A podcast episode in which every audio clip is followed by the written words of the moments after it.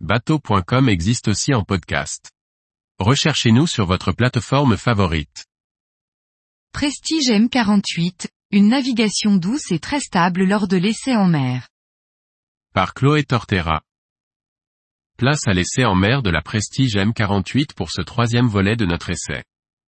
Bien que très haute sur l'eau, un tirant d'air plus élevé que la moyenne, et assez étroite, les qualités de navigation de la Prestige M48 sont surprenantes et véritablement agréables par mer calme.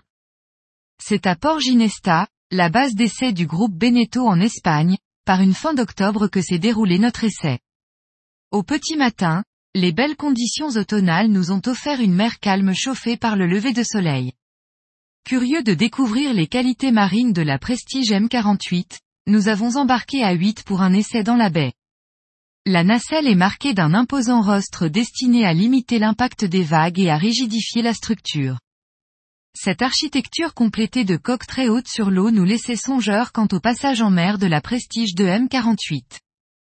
Doute a priori vite effacé après une heure sur l'eau, bien que plate. Notre modèle était équipé de deux moteurs Volvo D4 de 320 chevaux chacun, avec une transmission V-Drive en ligne d'arbre, choix légitime pour naviguer à vitesse contenue. L'important réservoir de 1200 litres est rempli à 75%. La sortie du port sur le flybridge donne des sensations de vertige.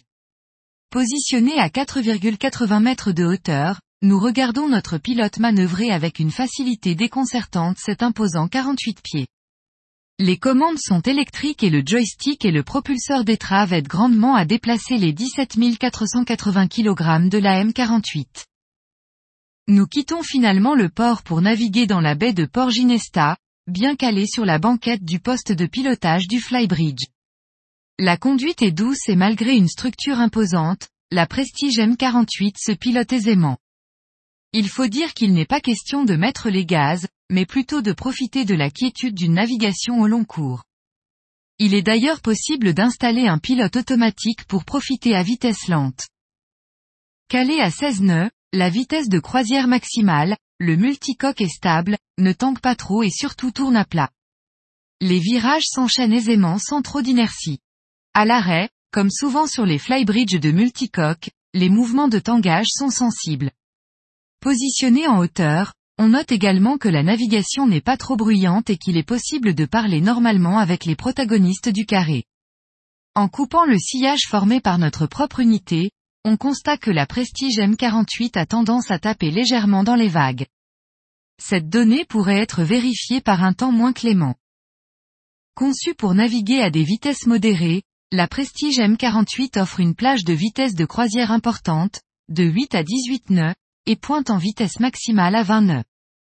La vitesse de 8,8 nœuds est atteinte à 2000 tours minute et entraîne une consommation de 22 litres heure. À cette vitesse réduite, on obtient ainsi une consommation d'environ 2,5 L soit une autonomie d'environ 480 000. À 16,2 nœuds, au régime moteur de 3450 TR-MN, la consommation passe à 100 LH, soit une autonomie d'environ 190 000. Enfin, à vitesse maximale, 19,7 nœuds atteint à 3700 tours, minute, la consommation est de 125 litres H, soit 6,3 L 1000. La consommation, comme l'avait annoncé le chantier au lancement du bateau, reste raisonnée pour un catamaran de 48 pieds et de plus de 17 tonnes confortable.